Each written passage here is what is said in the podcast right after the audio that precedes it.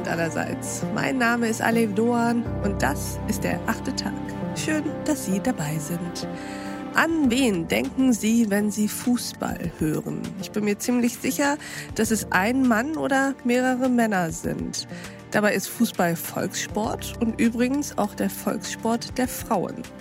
Welche einende Funktion kann Sport eigentlich für unsere Gesellschaft haben?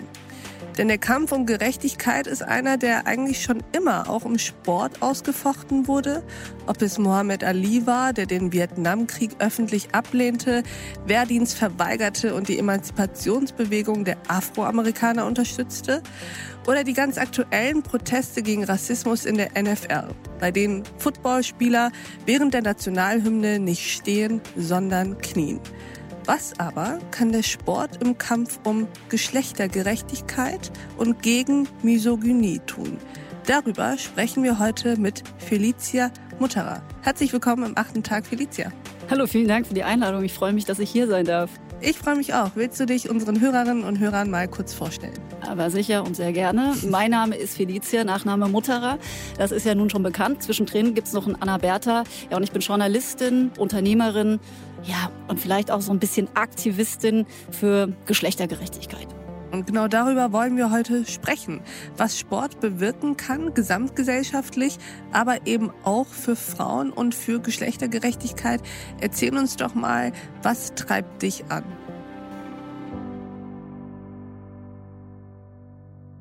Mich treibt Fairplay an. Und mhm. das ist was, was mich eigentlich schon seit frühester Kindheit irgendwie bewegt. Ich habe ich hab äh, früher äh, angefangen, als Kind Fußball zu spielen, als kleines Mädchen. Ich wurde auf der Straße entdeckt, als ich im Kindergarten war und habe dann gemerkt, okay, ich, ich konnte mit den Jungs anfangen, Fußball zu spielen. Ich war aber immer eben das Mädchen, das Fußball spielt und hatte da schon immer so das Gefühl, man kriegt da so einen Stempel drauf mhm. mit irgendwelchen ja, Attributen, die man eben zugeschrieben bekommt. Und das ging dann immer weiter, dass ich dann nicht mehr Fußball spielen durfte mit den Jungs, weil eben ich ein Mädchen war. Da gibt's ja diese Altersgrenze. Ne? Ab der B-Jugend ist da nichts mehr gemischte Teams. Und dann ist halt für Mädchen einfach Endstation, wenn es keine Vereine gibt. Und das hat mich schon früher so tierisch aufgeregt.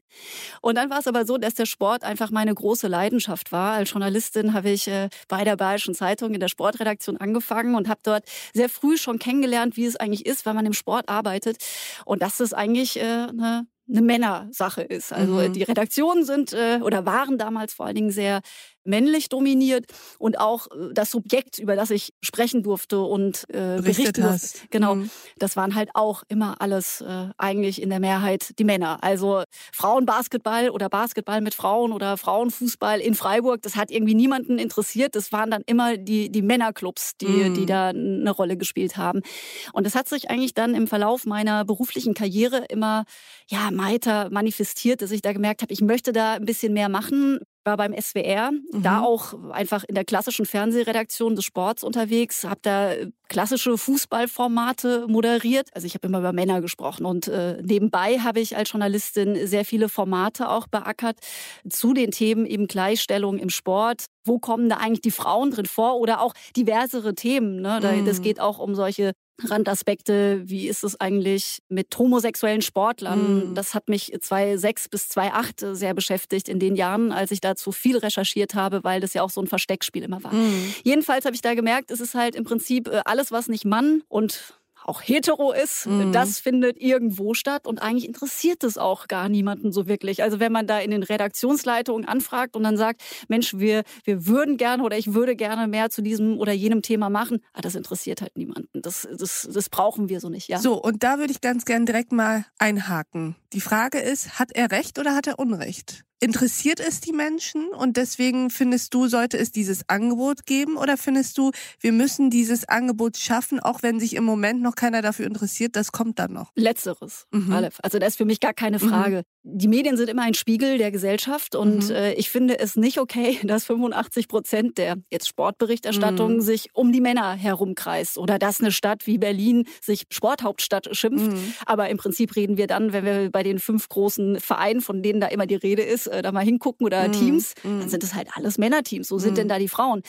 Und Medien haben einfach die große Aufgabe, natürlich in Zeiten von Social Media und Digitalisierung ist es alles nochmal viel pluralistischer geworden, aber trotzdem Trotzdem sind gerade die Massenmedien, die großen Häuser in der Lage, auch Themen zu besetzen. Und dazu gehört meines Erachtens... Themen zu besetzen und auch Themen zu setzen. Genau. Das Richtig. ist es ja, worum es geht. Genau. Also es geht dir ja darum zu sagen, ja, es mag sein, dass im Moment sich keiner für Frauenfußball interessiert oder für Frauen im Sport, aber du willst, dass die Medien da eine gestaltende Rolle übernehmen. Genau, das ist die Aufgabe auch von Medien zu leiten, mhm. äh, Möglichkeiten aufzuzeigen, weil es ist ja immer derselbe Schuh. Wenn mhm. du keine mhm. Sichtbarkeiten für Themen schaffst, wie sollen sie dann bei den Menschen ankommen? Mhm. Und dass dann nicht immer nur in irgendwelchen aktivistischen Blasen über irgendein Thema gesprochen wird, ist doch auch klar, das interessiert niemanden. Ich sage auch immer, man darf nicht nur in der Taz landen mit, mit seinen progressiven, vorwärtsgewandten Themen, sondern man muss es eigentlich auch in den Pioneer-Podcast schaffen oder aber auch auf die Bild-Zeitung mhm. irgendwie vorne drauf, sodass mhm. es so ein Bewusstsein gibt, was in die Masse hineinkriechen kann.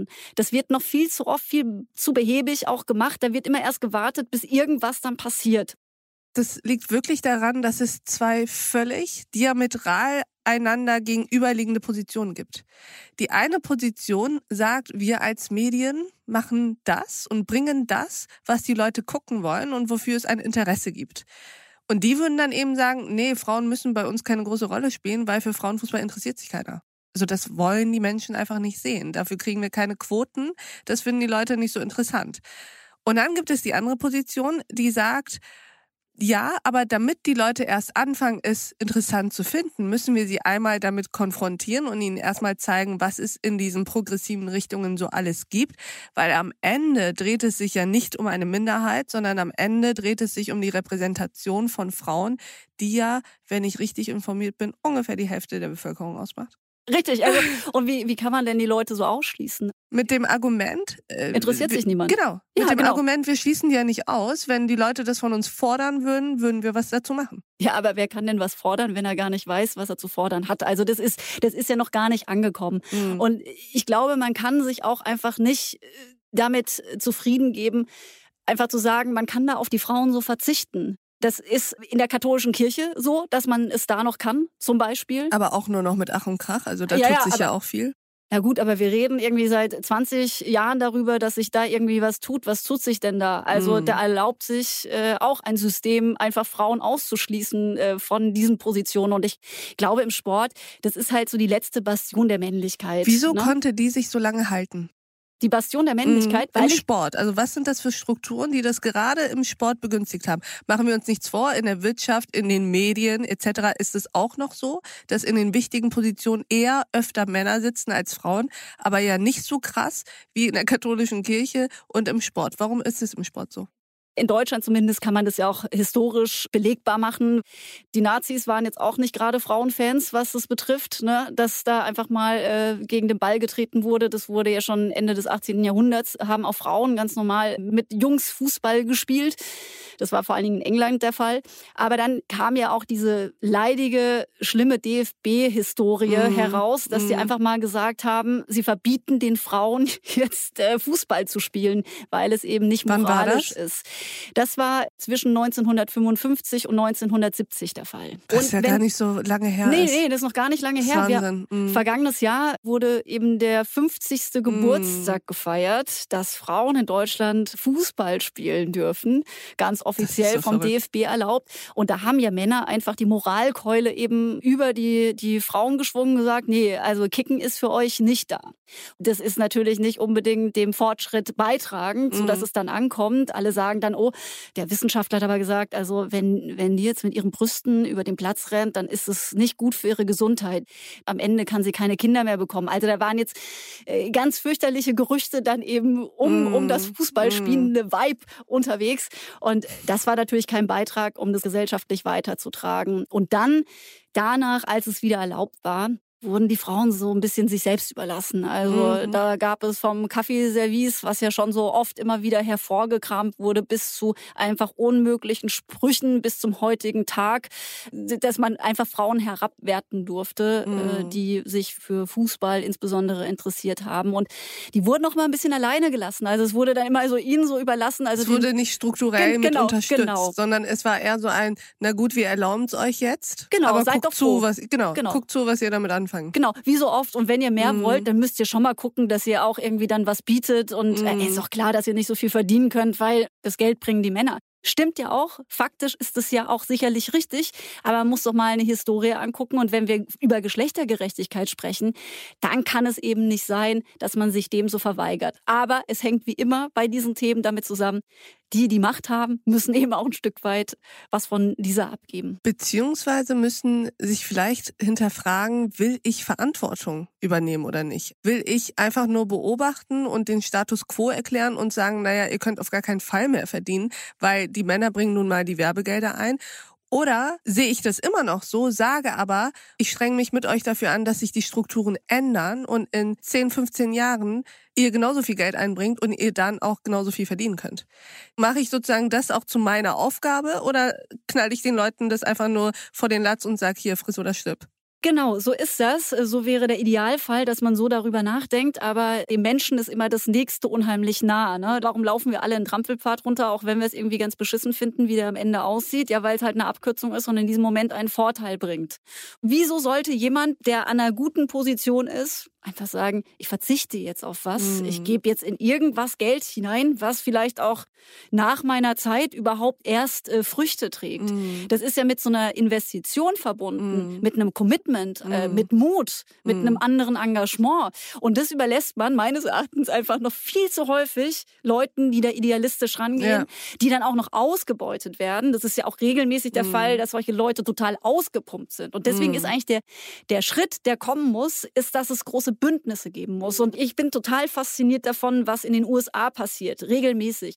Da gibt es mündige Sportlerinnen, auch mündige Sportler, aber vor allen Dingen, ich gucke jetzt mit großen Augen immer da auf die Sportlerinnen, mhm. die einfach auch mal hinstehen und sagen, das geht so nicht, Leute. Wir wollen mehr. Wir, wir haben uns das verdient. Also beim Fußball ist es ja so, die, die US-Mannschaft, Frauen, ist viel erfolgreicher als die der Männer. Trotzdem, wer sind da die Großen? Mhm. Die Jungs. Die und, auch das große Geld machen. Genau. Es gibt Gründe dafür, warum das gesamte Wirtschaftssystem Männerfußball eben etablierter mm. ist und da dann mm. auch eine andere Ausschüttung möglich ist. Aber das Grundprinzip, dass da mal aufgestanden wird und gesagt wird, ja, wir verklagen jetzt auch mal unseren Verband und wir gehen jetzt auch mal hin und werden auch richtig laut. Das ist, finde ich, so ein Spirit, der richtig gut ist. Und mm. in, in Los Angeles hat sich Angel City gegründet und das ist für mich so ein Paradebeispiel, was ich mir auch für Deutschland wünschen würde, wirklich so einen Step weiter zu gehen. Erklär uns mal, was hinter Angel City steht. Das ist ein Frauenfußballprojekt. Da wird ein Team gegründet mit eigenem Stadion. Und was aber die Besonderheit eben auch ist, was auch sehr viel PR vergangenes Jahr bekommen hat, ist da, dass da Schauspielerinnen wie Natalie Portman hinten mm. dran stehen, dass Serena Williams dahin mm. gefundet hat, dass da Leute hinten dran stehen, die jetzt erstmal überhaupt nichts mit diesem Fußball zu tun haben, aber gesagt haben, ja, wir wollen dafür stehen. Und Tennis zum Beispiel, Serena Williams ist ja in der Sportart auch unterwegs. Die weiß es, dass es Leute braucht, mm. die nach vorne gehen. Billie Jean King in den 70er Jahren, die hat sich von den Männern nicht abschenken lassen, als mm. es mhm. damals das Battle of Sexes gab, ja. als es auch die große Debatte gab. Da gibt es doch jetzt einen Netflix-Film drüber. Battle of Sex, den gab es 2017, war der in den Kinos. Den okay. kann man jetzt, genau, den, den kann man, genau. Ich kann den nur empfehlen, sollten alle mal gucken. Danach ist man auf jeden Fall ein ganzes Stück schlauer. Und ich finde diese Frau einfach grandios, weil sie gesagt hat, okay, wir kommen hier mit der ATP nicht weiter. Mhm. Die tanzen uns auf der Nase rum. Die behandeln uns wie Menschen zweiter Klasse. Das kann man wirklich so sagen, aufgrund unseres Geschlechts. Wir sollen immer weniger verdienen als die Männer. Also mit uns so nicht. Und mhm. deswegen ist auch Tennis eine Sportart, in der es, weil es mündige Leute gab, gab, die gesagt haben, so geht das nicht und wo sich eben ein Parallelsystem den Weg gebahnt hat, was einfach mehr Fairplay vorsieht. Warum hat es diese Pionierinnen im Fußball nicht gegeben und kann es, und das schmerzt mich, diese Frage zu stellen, vielleicht damit zusammenhängen, dass Frauen diese Teamarbeit, dieses gemeinsame sich füreinander einsetzen, noch nicht so richtig geübt und ausführen können? Also Frauen haben, glaube ich, schon was nachzuholen, was so Networking mhm. betrifft, mhm. weil immer so, also ich muss sie aber total nett finden, dass ich überhaupt mit ihren Geschäftle mache. Ne? Also mhm. Also das ist ja noch nicht so etabliert, dass man auch irgendwie ja ein bisschen kaltschnäuziger auch mal agiert. Also mhm. jetzt ohne böse zu werden, aber halt einfach auch äh, ja so Bündnisse einfach schließt, auch wenn man vielleicht sagt, das ist es eine Person, mit der kann ich gut ein Geschäft machen, aber ich muss abends jetzt nicht mit ihr noch eine Pasta essen gehen mm, oder sonst irgendwas. Mm. Ne? Ich glaube, da ist viel Lernarbeit äh, zum einen gefragt, das stimmt. Mhm. Frauen sind auch so darauf getrimmt, dass es immer so ein Frauenticket gibt überall. Also da kann ich nur auch nochmal aus meiner Perspektive irgendwie reden. Damals, als ich in der Sportredaktion war und wir einfach deutlich weniger Frauen mhm. waren als Männer, war das halt immer so, du hast so das Gefühl gehabt, okay, jetzt rutschst du in die Moderation, ja, dann können halt die zwei anderen nicht mehr irgendwie in die mhm. Moderation und du rutschst dann nur irgendwie da rein, weil sie jetzt noch irgendjemanden brauchen, die eine Frau ist. Das ist ja auch immer so ein bisschen schmerzlich. Und dann für die mhm. anderen ja auch. Wenn es weniger Plätze für Frauen genau. gibt, ist natürlich der Kampf darum äh, nochmal ein anderer. Genau. Und deswegen haben, glaube ich, Frauen einfach noch nie, wurden einfach aufgrund der strukturellen Voraussetzungen einfach nie in so eine Ecke gepusht, dass man wirklich so im Team was schaffen kann. Ich bin davon überzeugt, dass sich einiges getan hat und dass wir mhm. jetzt auch nochmal ein anderes Momentum haben. Ich habe in den vergangenen Jahren ja auch zu diesem Sportthema immer wieder recherchiert. Ne? Und als Journalistin wie gesagt, glaube ich, 2006 das erste Mal mich mit, mit Frauen im Sport auseinandergesetzt oder mit anderen diverseren Gruppen, die es eben da eben auch noch gibt. Nach meinem Geschmack hat sich natürlich zu wenig verändert, aber mhm. es hat sich wiederum auch schon sehr viel mhm. zum Positiven. Die Weichen sind gestellt und man findet mit diesen Themen immer mehr Anklang, weil so ein Bewusstsein geschaffen wird. Ich glaube, was dir vorschwebt, ist eine Art von Vernetzung, eine Art von Bewegung im Endeffekt ja auch. Ne? Also so ein bisschen en marche in Deutschland im Sport, vor allem erstmal im Fußball der Frauen. Ja, ich glaube Fußball deswegen, weil mhm. eben es die beliebteste Vereinssportart mhm. ist und jeder versteht irgendwie Fußball mhm. in groben Zügen und das kommt bei den Leuten an, müssen nichts Neues lernen, überfordert man sie auch nicht das wäre mein Wunsch, dass da Netzwerke ineinander greifen. Mhm. Weißt du, dass die Medien mal zusammenhalten, die Politik, die Wirtschaft, Leute aus der Unterhaltung auch mal sagen, wir machen wie in den USA mit Angel City im Prinzip ist es da auch so ein Ownership-Prinzip, ne? Mhm. die da gesagt haben, wir nehmen das an und versuchen dann einen Club zu gründen nach unseren eigenen Maßstäben. Und das finde ich eben auch das Spannende. Meine Idee wäre ja am liebsten, das einfach zu adaptieren, Angel City hier nach Berlin zu holen und, und ein eigenes Projekt zu gründen. und einen Fußballverein zu gründen. Und manchmal denke ich auch, eigentlich sollte man einen eigenen Verband gründen. Also warum sich da immer mit dem DFB abkämpfen, die ja eh immer peinlicher werden. Und eigentlich müsste man, ja, wäre es doch ganz toll, wenn Frauen auch was Eigenes schaffen würden und mal eigene Spielprinzipien auch äh, auf den Weg bringen. Ich fände das super spannend. Also bei den Medien sieht man es ja auch, jeder wird zum Sender. Also mhm. die, die, du siehst ja auch, dass, dass gewisse Machtverschiebungen einfach stattgefunden haben. Und die Medien sind für mich da ein gutes Beispiel. Jeder kann jetzt zu eigener Marke werden mit dem eigenen Social-Media-Kanal, den man so hat. Warum müssen wir heutzutage überhaupt noch so einen großen Verband haben? Kann man nicht im kleineren Kreis eigene neue Strukturen schaffen in dieser Vernetzungszeit mit diesen mm. Möglichkeiten, auch mm. mit Wucht. Statt sich immer damit abzumühen, und das ist meine Erfahrung, da irgendwie ständig irgendwas zu predigen, was dann vielleicht irgendwann äh, umgesetzt mm. wird.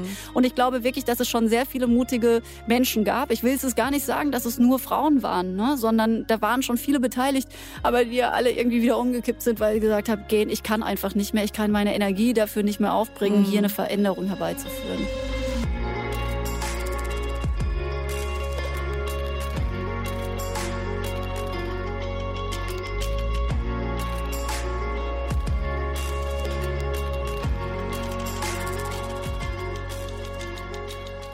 Würde ganz gern eine Frage stellen zum DFB, der Zitat immer peinlicher wird. Zitat Ende. Ja.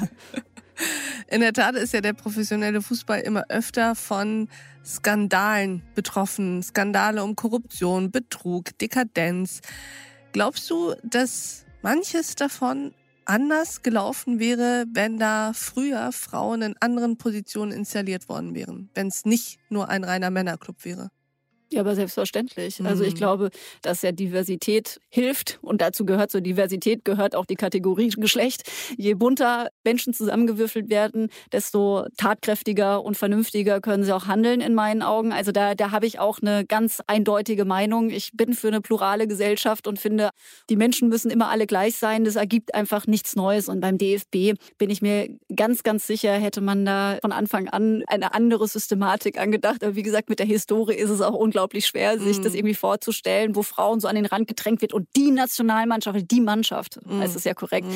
eigentlich so das Flaggschiff der ganzen Nation ist und so über allem schweben. Da ist ja auch so eine Hybris, das hat man ja immer wieder mm. gesehen, die auch nicht unterbunden wurde, weil da halt niemand war. Und die Menschen, die dort sind und denkend sind, die sagen mm. natürlich auch, ey, naja, ich als Einzelperson kann hier halt irgendwie nichts machen. Das ist ja auch, mm. das ist ja. In solchen Strukturen ist es wahnsinnig genau. schwer. Total nobel, das zu machen. Und ich finde auch zum Teil richtig, weil auch das sind ja wieder zwei Gegenpositionen, die man haben kann. Entweder man sagt, ich finde das, was wir haben, grässlich und gründe deswegen etwas anderes und dahin geht die ganze Energie und die ganze Kraft.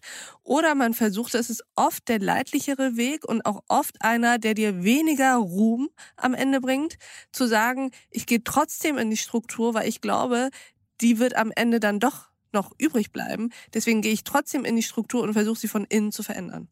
Ja, das ist ja auch ein schöner Ansatz. Also vor ein paar Jahren hätte ich auch gedacht, dass das äh, mm. bringt was, aber ich glaubst du, der DFB ist eine solche Struktur geworden, ja, hab, wo das einfach alles nicht mehr möglich ist? Also ich habe ja auch einen Podcast, der heißt Yvonne und Berner, da, mm. da geht es um mehr Diversity und Queer sein und so weiter. Und da habe ich mit einer äh, queeren Person oder Frau gesprochen, die in der Kirche arbeitet, also für die Kirche arbeitet und äh, die gesagt hat, sie ist deswegen rein in die Kirche, um eben von innen zu verändern. Und hat es aber gesagt, also eigentlich ganz ehrlich, ich lasse das jetzt stecken. Das bringt nichts, weil auch mit vielen anderen, mit denen sie gesprochen hat, die auch gesagt haben, also wenn sie es nochmal zu tun hätten, im Prinzip würden sie auch eher jetzt sagen, das geht nicht, weil man sich da abmüht. Ich glaube ja, der DFB, ich will es nochmal positiv gesagt, äh, die sind peinlich, aber es gibt ja auch immer eine Chance. Bei der mhm. tiefsten Peinlichkeit, da waren sie schon vor ein paar Jahren, als sie den Frauenfußball verboten haben, aber jetzt, äh, jetzt nochmal, jetzt haben sie gerade äh, einen Tiefpunkt. Man sagt ja immer, wenn man tief gefallen ist, dann gibt's ja auch die Chance, um ja. sich nochmal neu ja. zu finden. Jetzt beim DFB angesprochen, vielleicht tut sich ja da was und mhm. da ist mhm. dann gut, dass es da Leute gibt, die irgendwie da sitzen und da reingegangen sind vor ein paar Jahren. Aber im Moment, mein Leben zeigt eher, von innen heraus, dass man da schon echt viel und dicke Nerven Dass es Sinn macht, einfach muss. was Neues genau. zu machen. Ja. Mhm. Aber sag mal, wenn wir versuchen, so ein bisschen zu blicken, was ja besser geworden ist, auch um nochmal darzustellen, was wirklich, wirklich schlimm war. Was sind so Dinge, wenn du vielleicht ein oder zwei Beispiele hast, die dir als Sportjournalistin widerfahren sind oder die du beobachtet hast und von denen du jetzt sagen würdest, das würde so nicht mehr vorkommen können?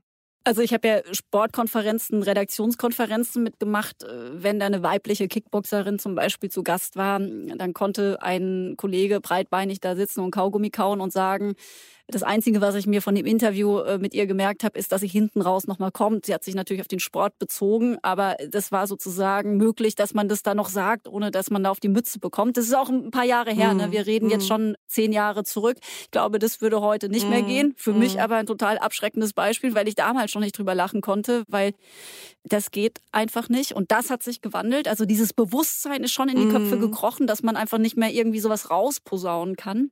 Ich glaube, was insgesamt eben schon in den letzten Jahren sich getan hat, dieses äh, Wort auch äh, feministischer mit solchen Themen umzugehen, das kam jetzt und das kommt immer mehr. Und da gibt es auch so ein, so ein Allgemeinbündnis, auch außerhalb von, mhm. von, von Redaktionen. Äh, man, man kann viel schneller Banden schließen, man findet viele Gleichgesinnte, man kann sich viel schneller empowern äh, mhm. und mit einem mhm. Anliegen auch skandalisieren.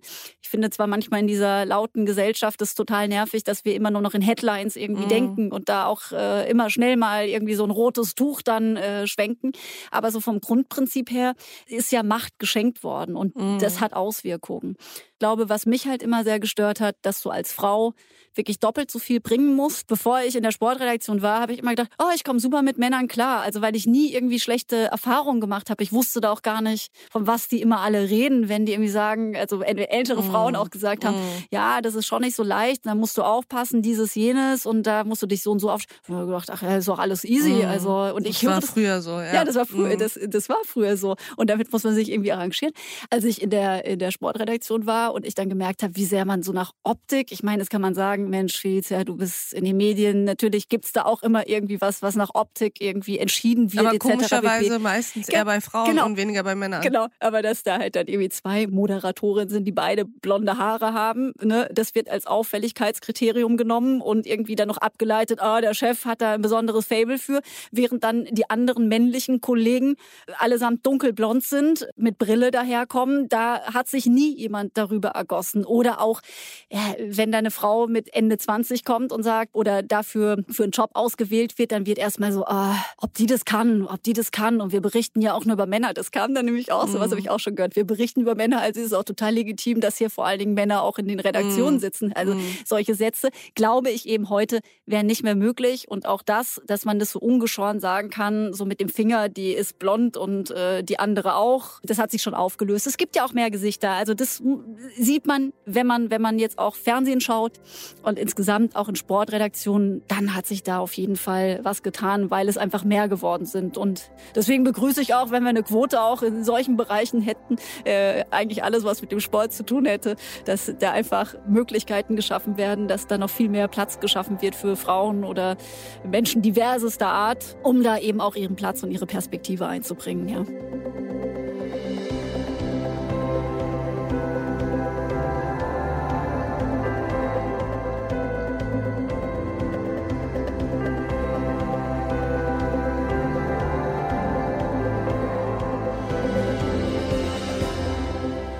Zum Abschluss, liebe Felicia, was ist denn in mittelfristiger, vielleicht in kurzfristiger, vielleicht aber auch in längerer Zukunft von dir zu erwarten? Was ist so eine Idee oder meinetwegen auch ein Begriff, der dich im Moment antreibt, wo du sagst, da bin ich gerade dran und das äh, treibt mich an und das macht mir Hoffnung, dass wir das alles hinkriegen? Ich möchte Clubbesitzerin werden. Ich finde konkreter könnte es fast nicht gehen.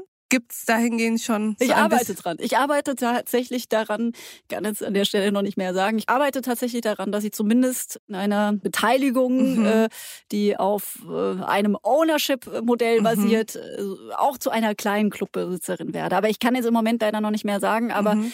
ich finde, es muss eben mehr passieren als irgendwelche Networking-Veranstaltungen, wo man sich immer so irgendwie sagt, da drückt der Schuh, sondern mhm. ich würde gerne noch mal einen Beitrag leisten. Und neue Schuhe herstellen. Weiter. Genau, so sieht es nämlich aus, ja. ja. Ich finde, einen schöneren Abschluss hätten wir gar nicht finden können.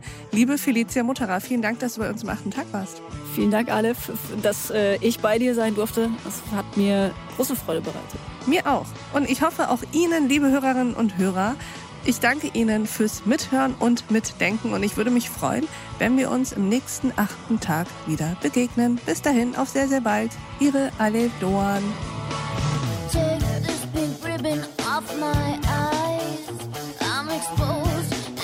no